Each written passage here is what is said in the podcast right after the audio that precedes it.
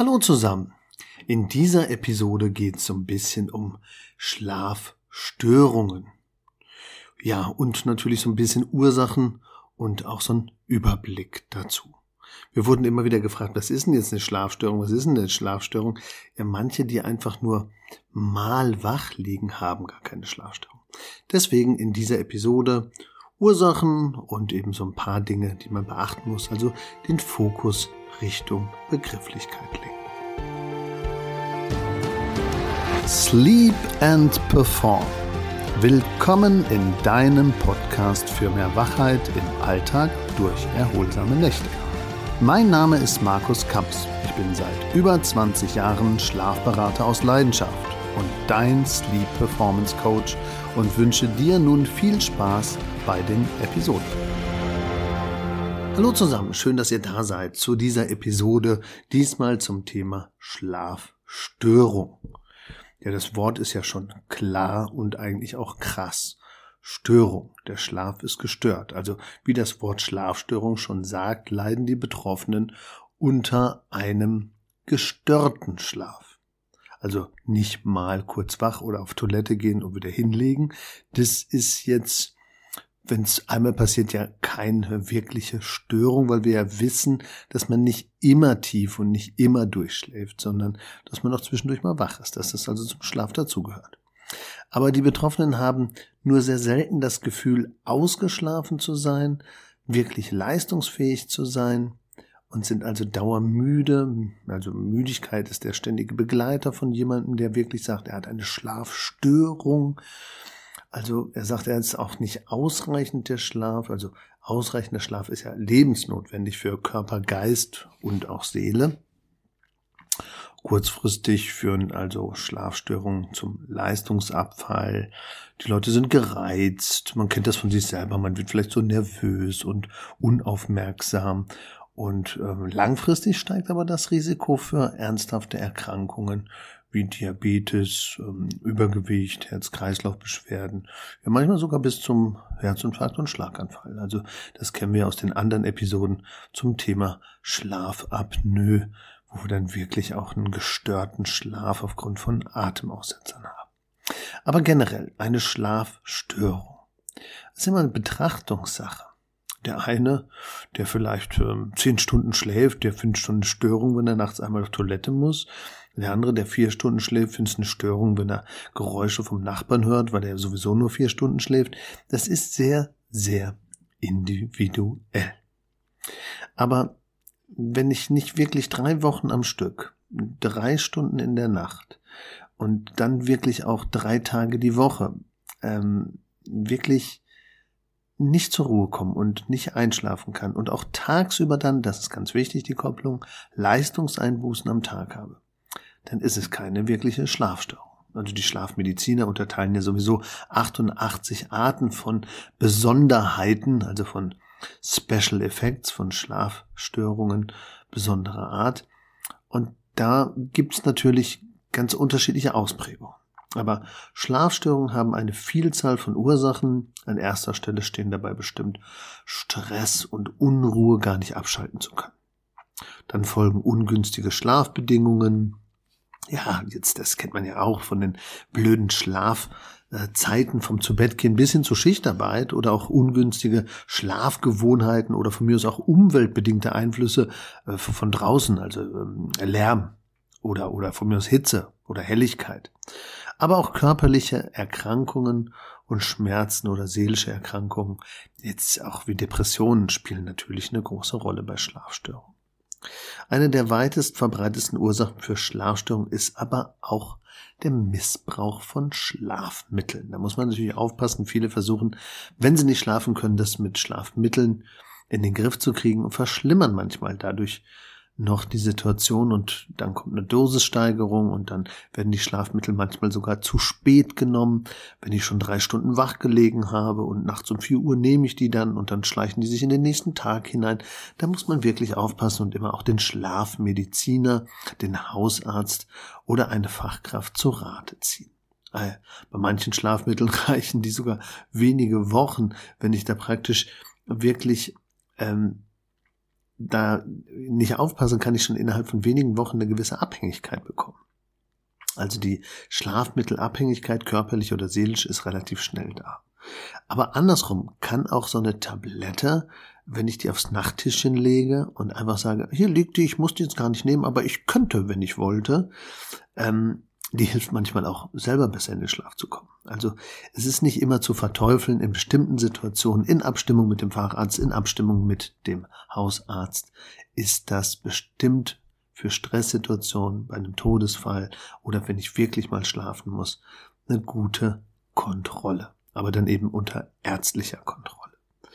Ja, das sind die Ausnahmen, diese Schlafmittel, die ich dann nehme. Aber was sind denn jetzt so Schlafstörungen im Überblick. Also es könnten seelische Probleme sein. Was sind denn seelische Probleme? Also wie Familienprobleme, berufliche Sorgen, Partnerverlust, Prüfungsangst oder auch ähm, ja starke, harte äh, körperliche oder geistige belastende Arbeit. Das hat ja oft so eine, ich kenne das selber, so eine innere Unruhe zur Folge. Dann Überreizung. Überreizung durch zu langes oder zu, ja, ich sag mal, übertriebenes Arbeiten oder auch, das wäre der Gegenpart, ähm, zu starkes Rumliegen auf dem Sofa und dabei Fernseh gucken. Also zu langes Fernseh gucken ist auch eine Art Überreizung, aber in eine andere Richtung und kann auch eine Schlafstörung auslösen.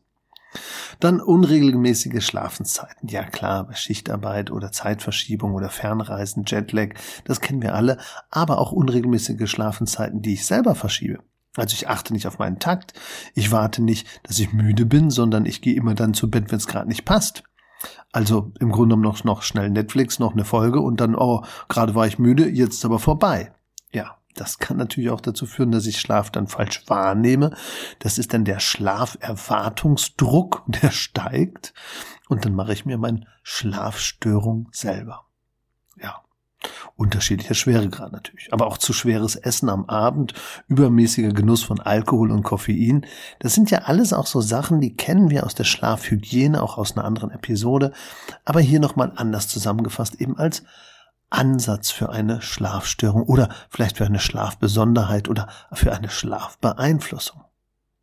Einfach mal überprüfen, was passt bei mir. Schlechte Schlafbedingungen, wie wär's mit Lärm, schlechter Luft, schlechte Matratze, passendes Bett, voll mein Thema. Wie ist das denn?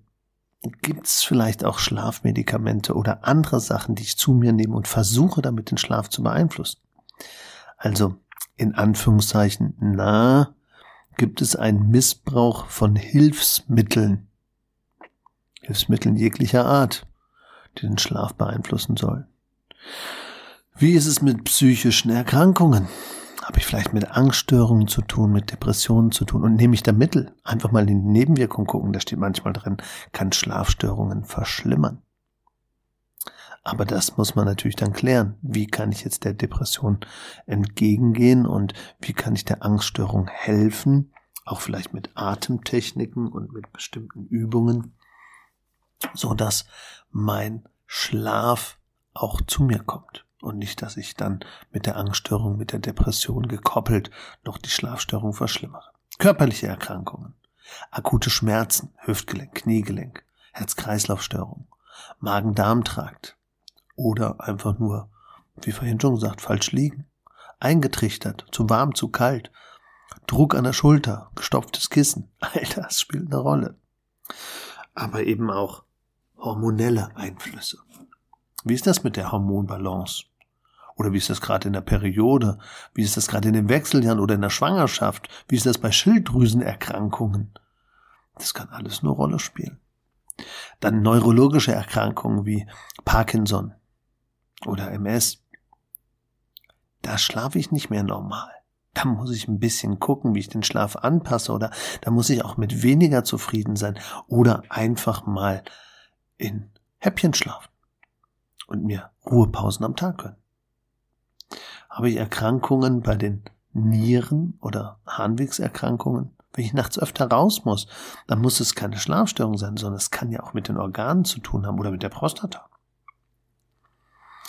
Ja, dann gibt es natürlich noch diese Bewegungsstörung, Restless Leg Syndrom, Syndrom der unruhigen Beine. Das kann den Schlaf natürlich wirklich schon ganz stark beeinflussen. Aber dann ist es keine übliche Schlafstörung in Form von, oh, ich habe ein Schlafproblem, sondern ich habe ein körperliches Problem von ruhelosen Beinen. Und dem muss ich mich beim Neurologen klären. Und ich brauche einen Termin, damit ich dann wirklich eine Strategie entwickeln kann mit dem Schlafmediziner, mit dem Neurologen. Und dann kann ich vielleicht das Bett noch anpassen und noch mit Tipps und Tricks und Wechselduschen und vielleicht mit Magnesium am Anfang ein bisschen helfen. Aber habe ich auch Schlafwandel, Zähneknirschen, Albträume? Was gibt's da sonst noch alles? Ja, also Schlafstörungen sind vielschichtig und ich wollte an der Stelle nochmal, weil wir gefragt wurden, was ist denn jetzt eine Schlafstörung, nochmal klar machen, wie vielschichtig das ist. Und man kann natürlich alles auch positiv angehen. Also Selbstbehandlung von Schlafstörungen. Schlaf wird auf verschiedenste Weise beeinflusst. Also kann ich auch auf verschiedensten Weisen helfen. Sie können selbst eine Menge dafür tun, ähm, wenn man das will. Also man kann natürlich die Rahmenbedingungen optimieren, die inneren Rahmenbedingungen, die äußeren Rahmenbedingungen. Und ich kann natürlich auf meine Bettsituation achten, aufs Raumklima, aufs Bettklima, Schlafrituale für mich wiederentdecken und die normalen Dinge der Schlafhygiene nutzen. Also Koffein nach 16 Uhr meiden, Nikotin am Abend meiden, Alkohol am besten gar nicht mehr oder wenn reduzieren und dann natürlich insgesamt ganz klar die Schlafumgebung optimieren. Aber wichtig wäre vor allen Dingen vor dem Schlaf körperliche Anstrengung vermeiden. Also lieber körperlich entspannen, beispielsweise mit einem warmen Bad 34 bis 36 Grad oder dann vielleicht Lavendel, Melisse, sowas damit reinpacken. Also es gibt ja so Badezusätze. Oder ein Glas warme Milch trinken. Manche machen auch Milch mit Pistazie neuerdings. Also Milch mit Honig war früher, Milch mit Pistazie ist gerade so hip. Ja, gegen die Nervosität und Unruhe vielleicht auch Entspannungstechnik machen, progressive Muskelentspannung, autogenes Training, aber vom Kopf her eben abschalten. Und nicht noch diskutieren und alles durchdenken, kurz bevor ich zu Bett gehe. Lieber ein Tagebuch schreiben, Deckel zu, fertig. Und wenn man nicht schlafen kann, sollte man natürlich aufstehen und sich ein bisschen beschäftigen oder einen Tee kochen oder einen Tee trinken oder ein bisschen lesen, aber dann mit dem Licht aufpassen, damit ich wieder müde werde und dem Bett eine neue Chance gebe. Und ältere Menschen sollten sich bloß nicht zu früh ins Bett begeben, weil die ja vielleicht auch schon Mittagsschläfchen gemacht haben und dann überhaupt nicht mehr einschlafen können und dann noch früher wach werden und sagen, huch, ich habe ein Schlafproblem. Also das ist nicht so. Man verändert sich von der Schlafstruktur, von den Bedürfnissen. Aber je mehr ich praktisch auf meine Ernährung achte, je mehr ich mich ausreichend bewege, vielleicht auch in die frische Luft gehe, desto eher bin ich abends auch körperlich müde und kann dann praktisch auch wirklich gut und wohlig einschlafen. Ja, ansonsten eben die Regeln der Schlafhygiene beachten und in den anderen Episoden einfach mal reinschauen. Also beachte, eine Schlafstörung kann vielschichtig sein. Die Schlafmediziner unterscheiden da ganz viele unterschiedliche Arten. Aber generell kannst du selber auch viel für deinen Schlaf tun, indem man sich erstmal bewusst macht, um welche Art von Schlafstörung geht's denn eigentlich bei mir? Äußere Faktoren, innere Faktoren. Faktoren, die ich beeinflussen kann oder Faktoren, die ich nicht beeinflussen kann. Und dann einfach mal anfangen. Ja, wenn ihr auch mal andere Themen habt, dann schickt die gerne und schreibt uns sonst äh, per E-Mail oder in den Show Notes gibt's so Links, da kann man weiterklicken und wir freuen uns auf jedes Thema. Und wer selber mal ein persönliches Schlaftraining möchte oder eine persönliche Bettberatung zu Hause, einfach kurz melden und wir sind für euch da. Also allzeit guten Schlaf, euer Schlafberater aus Leidenschaft, Markus Kamps.